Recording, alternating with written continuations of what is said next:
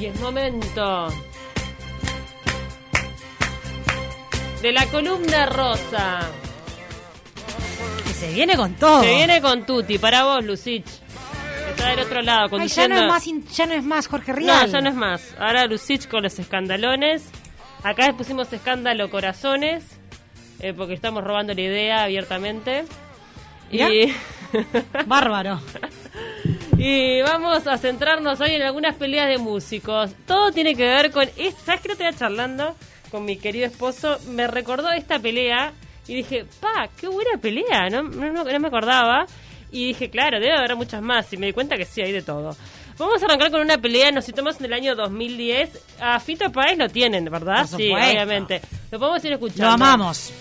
Fito Páez, que tuvo un momento de gran éxito. O sea, hubo unos discos de Fito Páez que marcaron Se viene la serie de. Fito ahora por Netflix. Eh, y la también con una mano el corazón te digo que yo que he seguido a Fito durante muchos años, debo decir que después de la cúspide, digo, no ha tenido, no ha sacado tan buenos temas. ¿Cómo no? Sacó un disco Yo Te Amo que es espectacular. No te lo voy a permitir, Paula. No sé, bueno, No. me- pero me parece que el, el- el- el- Éxitos tras éxitos hace Fito. no sé. No podés mira, ir a, a Mariposa Tecnicolor, no podés yo, ir ahí. Yo me quedo con Mari- No, podés ir ahí. Mariposa Tecnicolor es la posta de Fito, No, perdóname que te lo sos diga. una ingrata. Y después no sé qué ha sacado, no sé. No. Me, me olvidé. Me bueno, voy. Tuitea, año 2010, tuitea el señor Fito Páez. Si la ciudad de Buenos Aires le da 35 estadios Luna Park llenos, Arjona, y a Charlie García le da dos, tenés que pensar qué significan la política, los diarios en esta ciudad, en lo que hay valores que fueron aniquilados. O sea, lo mató, le dijo, pará, no puede ser que si la gente elige Arjona y compara con Charlie García, dice, los valores fueron aniquilados de la nada, de la nada, comenta esto. A lo que el guatemalteco responde. Y dice, ¿Qué dice Arjona?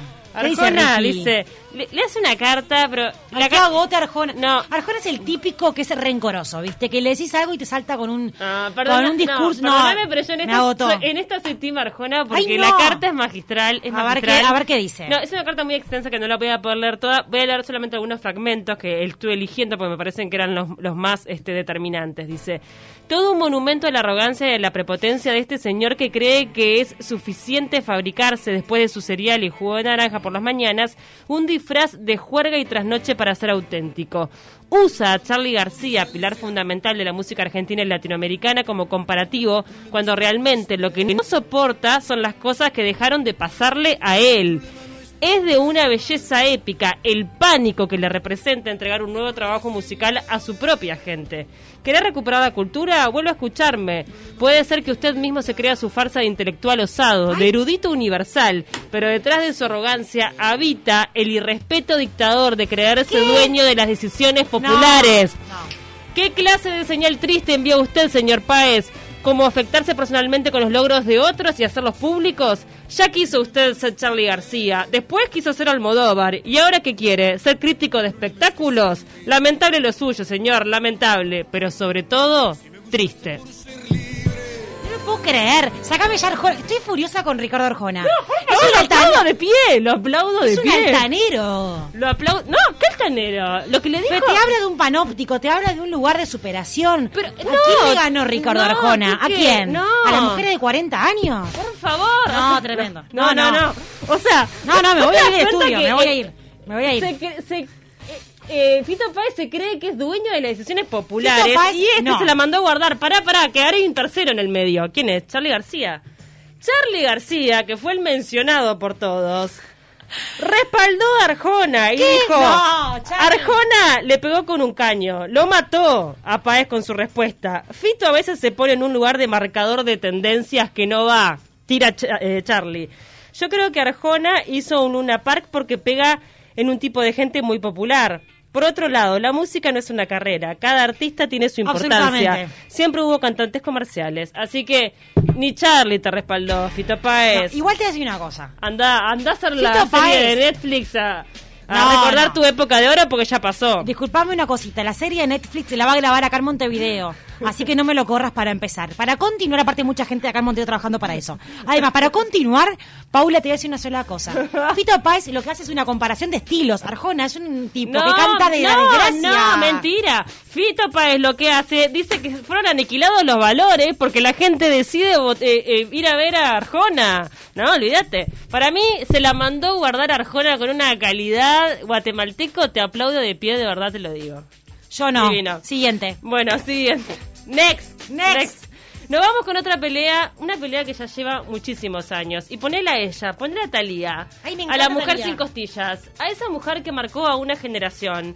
Una mujer que arrancó siendo muy joven, año 86. Mirá. Ella era cuerpo de baile de la versión adolescente de Gris, liderada por Timbiriche, que es un grupo musical infantil muy popular de México, fundado en el 82. ¿Quién estaba en ese grupo? Paulina Rubio. Paulina Rubio era la chica dorada, era la fantástica en México, Paulina Rubio era... Y cae esta Talía como integrante del cuerpo de baile. La típica, la bailarina que meten atrás y empieza a destacarse y a buscar, a buscar, a buscar, a buscar, Ay, a buscar. Y terminan poniéndola como integrante de este grupo. Empiezan a compartir cartel y la rivalidad fue impresionante. ¿A qué nivel? ¿A qué nivel? Una vez en Toluca, en México, en pleno concierto, Paulina Rubio le desconecta el cable del micro a Talía. Ella sigue cantando sin darse cuenta, pero cuando Talía se percata que no la escucha nadie, que la yegua de Paulina Rubio le sacó el... eh, le desconectó el micrófono Sí. va, le intenta, agarra el micrófono a Paulina, se lo empieza a cinchar, se pega, se autopega con el micrófono en la boca, ahí empieza a rabiar, la agarra de la coleta, de la mata, de la coleta rubia, y la empieza a zarandear por todo el escenario. Las tuvieron que agarrar de seguridad, las sacan enardecidas, descalzas, porque habían perdido el calzado, parte de la Dios. ropa. La sacan y siguen arañándose debajo del escenario. Y la mitad del público gritaba por Paulina, la otra mitad gritaba por Talía. Este, y bueno, y quedó para la historia. Esto quedó eh, para la historia. Y después, supuestamente, ella se va Talía de ese grupo, comienza su carrera solista. Años más tarde comienza Paulina su carrera Paulina, solista. hoy a la fecha Paulina comió el tapar. No, y, al, y al día de hoy eh, se siguen, se, se viven chicaneando Es constantemente. que viste cuando hay una falta de compañerismo así en el escenario, escúchame. Ahí no hay, no hay perdón que valga. Ahí todo bien con el perdón, con la superación, pero ¿sabes qué, Paulina? Anda a cantarle a Gardel. Aparte de Paulina Rubio, creo que tiene un hitazo, que no me acuerdo en este momento cuál es. Un hitazo Paulina Rubio. Y después... Pobre Paulina, me parece que está bastante... No, claro, no, Paulina, ¿no? no, tu- hubo momentos, hubo momentos que Paulina estuvo muy arriba, Sí, Talía no una tanto, época dorada. hubo una época dorada, en este momento está Talía como más por arriba. Al Es un tema con Lali No, y además le dijo al marido de Talía, le ha dicho en varias oportunidades que es un viejo, Es un viejo, Le, chequeado. le dijo, sí, es, un- viejo. El Es un viejo con guita, nada más. Después le, le dice que se dedica a hacer chocolate porque parece que Talía tiene una marca de ropa de chocolate. Le dice, me encanta hacer chocolate, yo me voy a dedicar a cantar. Esa, me encanta. Y le dijo, cuando le preguntaron a Paulina si se pondría algo de la ropa del diseñada por Talía, dijo, no, yo tengo buen gusto. Esa chongada no me pongo, ¡No! porque con clase se nace. No importa la plata que tengas. Esta es una chonga y va a ser siempre una chonga. Igual que en vole que dos mujeres se hablen así entre ellas. Repudiamos la agresión entre mujeres. Sí, entre, entre todo, entre mujeres, hombres. No, todo, pero entre dos mujeres es un embole que se peleen. Bueno, eh, nos vamos de, de este, de esta agarrada de mechas con Lady Gaga y Madonna, porque esta cosa, claro, esta cosa fue latina, más viste que los latinos somos como más pasionales, metemos el cuerpo. Quilomberos. Claro, Lady Gaga y Madonna también se pelearon, pero de un lugar un poco más frío, ¿no? Una cosa como más, este, Más top. más sofisticada, más sutil. Hay quien vole pelearse con alguien así, es como, dale, peleemos. ¿Por o sea, qué se pelearon? En, en- ¿Sabes lo que pasó? Yo te, la- te hago la lectura de esto. Madonna Decime la posta. ra- rabiaba, rabiaba de envidia, porque Lady Gaga... Envidia. claro, Lady Gaga... Ah, Lady Gaga estaba rompiéndola. Sí. Hace un tema, Born in This Way, no sé si lo tenés ahí, eh, y muchos lo compararon con un hit de Madonna, que es Express Yourself. No. Entonces Madonna ironiza y dice, yo le ayudé a Lady Gaga a componer este nuevo tema con el que tiene éxito. O sea, Mar- Mar- eh, Madonna alimentó, Maradona no, Madonna, Madonna. alimentó. Sí, Maradona se alimentó otra cosa. Hoy estamos, Gaga- hoy estamos y- fatales. Y Gaga contestó, si pinchás las dos canciones seguidas, solo coinciden en la progresión de acordes, que es la misma de todas las canciones de música de disco de los últimos 50 años. Como ¿Quién dijo eso? Gaga, como diciendo, no, Madonna, o sea, que está diciendo nada. Achicate, son los acordes de, de la música. Madonna insistió y la sigue llamando copiona. Ah, muy, muy infantil. Sí. Muy colegial. Y después ella eh, hace en un repertorio una mezcla de los dos temas, del tema de Lady Gaga y del tema de ella, Ay, qué pesado. con la frase ella no es yo, dice Madonna. Madonna.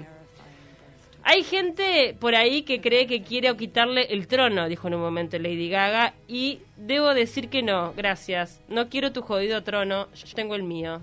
Te agradezco. Mira. No creo que Gaga quiera mi corona. Vivimos en un mundo en el que la gente quiere que las mujeres no nos peleemos entre nosotras. Eso. Dijo Madonna y parece que las pasaste ahí, al menos para la cámara, Está bien. metieron pases. ¿Está? Igual Madonna que, que también suelte un poco, ¿no? O sea, que permita que nuevos Ah, cantantes y mujeres emergentes puedan pegarla. Madonna, usted ya, ya es la reina del pop, Pero lo sabemos todos. ubicate en el lugar que tenés que estar. Madonna y vas a brillar por siempre. Vamos arriba. Madonna es la reina, perdón. Totalmente. Bueno, nos vamos con Kenny West y Taylor Swift. ¿Por qué se pelearon? A Kenny West lo tienen que es el rapero que estuvo casado con la Kardashian hasta hace poco, se separaron hace poquito. Y Taylor Swift es la amiga eh, íntima de José Mosley. De José. ¿Por qué se pelearon? La cantante pronunció su discurso de agradecimiento por un premio de MTV al mejor video femenino. Y Kenny West se levantó del asiento, le quitó el micro y gritó: Taylor, me alegro por vos, pero el video de Beyoncé es uno de los mejores de la historia. ¿Qué? ¡Qué guacho! Claro, después él pide disculpas, pero Swift le tira indirectas en una canción. West responde afirmando, gracias a mi interrupción, Taylor ha salido en las portadas de 100 revistas y ha vendido un millón de discos. Eh, siento que Taylor y yo aún podríamos acostarnos, porque yo, yo hice famosa a esa zorra, tiró en algún momento. Ay, está, no lo banco al rapero. No, no, ¿quién se cree? Estuvo casado con una Kardashian. Ok, pero Eh, sos... Y después en un video, después de llamarla sorda, eh, eh, zorra en un video, estoy, en un video Kenny West eh, puso una doble de Taylor Swift desnuda. Ay, es un pelotudo. Es un idiota. Es un pelotudo. Por favor. Eh, bueno, Sí, los tipos así... pero ¿sabes qué? Dan, te juro, repudio. ¿Sabes qué? En definitiva, se mata de la risa Taylor Swift porque se está llevando todos los premios. Sí, To- sí. Todo lo que tiene la gana, raza. Míralo y- por TV, ¿sabes? Anda, míralo por TV. Dale. Eh, y nos vamos con algo más del Río de la Plata. Vamos también con algo del Río de la Plata. ¿A quién? A Lali y a Tini. Tini, Lali, Lali, Tini. Yo tenía a Tini con Dana Paola por el tema de Yatra. Ah, también, también. Hubo canciones cruzadas ahí. Hubo canciones cruzadas ahí y ahí estaban peleando por un hombre en realidad porque, bueno, no sabemos este, si, se confirmó lo de Yatra y Dana Paola. No lo sé, yo hice, hice esto por... ta, sí, sí, no, no sé. No sabemos. No sabemos. Está. Eh, bueno, eh, pasa que entre Lali y Tini siempre hubo como cierta rivalidad porque las dos se quedaron de Argentina, las dos nacieron en tiras infantiles. Sí. Pese a la diferencia de edad y también diferencia de estilos, porque la verdad es que Absolutamente. son muy distintas, las dos tienen diferentes estilos. Eh, ha sido como una cosa, ya se han dicho en varias oportunidades, más de las fans que de, que, o sea, más como de, de las fans que Creado por los grupos que por ellas mismas. Claro, este, pero lo cierto es que tampoco nunca han hecho ninguna colaboración. Este tema es de Talía y además de Lali Espósito. Estamos escuchando las dos. Ahí está Lali. Este, no, ha- no han hecho ninguna colaboración cuando podrían hacerlo, sería hubiese sido lógico. No se quiere, o sea, no son amigas, ni compañeras, ni colegas. Está y un- está, X, son como X. Y en un momento, eh, la que metió la pata, ¿quién fue? La madre de Tini. ¿Viste que las ma- la- ah, ¿Qué embole los ¿Para qué padres? se O sea, metió todo la bien ma- con los padres, ¿Para pero... qué se metió la madre de Tini en el medio? ¿A qué se metió? ¿Para qué? Eh, en un momento, una eh, fan de, de Tini Stoessel pone: Lali dice que no dará shows en Buenos Aires por la situación del país. Decí la verdad, no llenás ni un bar, cara dura, atrevida, ladrona. Tini tiene talento y humildad. ¿Y qué hace la Pero mamá? te encontré. Corazoncito. La mamá de Tini mete corazoncito. ¿Para qué metes corazoncito en un comentario tan No, cizañero y desagradable? vaya a tomar señora? mate a su casa, Pero si no, joder. señora, si no sabe usar las redes sociales, no, No las se- use, no las use. No se abra una cuenta, porque al fin y al cabo está arruinando la carrera de la nena. Escúchame. Igual la nena tiene un talento monstruoso. Quiero decir públicamente, y no me avergüenzo, que fui de la nena al un palco a mirar a Tini Stoessel con dos amigas y bailamos. Salimos con Todo. pincha Tini. eh, algunos artefactos luminosos, fanática de Tine Stoessel. A mí Este- me encanta. Es una onda muy teen angel eh, asociada a mi edad, claramente. A los 15. No, claro, los 20 y algo. Claro, claro. Claro, yo soy el público objetivo 20, de 20 y poco, 20 y poco. 20 y algo, claro. Eh, y vamos a terminar con ellas dos, con dos bombas. Dos bombas que tampoco se llevan. ¿Por qué se llevan mal? Bueno, es la vieja escuela, ya no pasa. Eh, Mariah Carey y Jennifer López. Mariah- Dos talentosísimas. Dos talentosísimas. En un momento, claro. El tema fue así, Mariah era como el ícono a seguir. eh, Jennifer la miraba, la admiraba, era lo máximo porque además tiene una voz imponente y siendo latina logró un lugar muy importante dentro de la música estadounidense.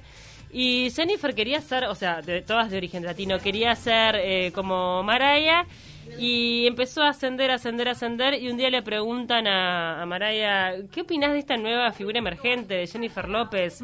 ¿Qué opinás? Y ella dijo, no la conozco. ¿Qué? ¿Cómo? No, pero ¿la estás haciendo en todos lados, portada de todos lados. No, Y- la Rey ninguneó. No, no la conozco. Eh, y le preguntan a, a Jennifer López y dice, sé que ella no dice cosas muy bonitas sobre mí, pero no somos enemigas, soy fan suya, me encantaría Ay, conocerla. Jennifer, we love sí. Eh, pero de todas maneras, cuando en los premios Billboard eh, estaba Carey actuando, Mariah, que, ¿sabes lo que hizo Jennifer? Agarró el celular y empezó, tú, tú, tú. Nunca, nunca miró La el show. ignoró.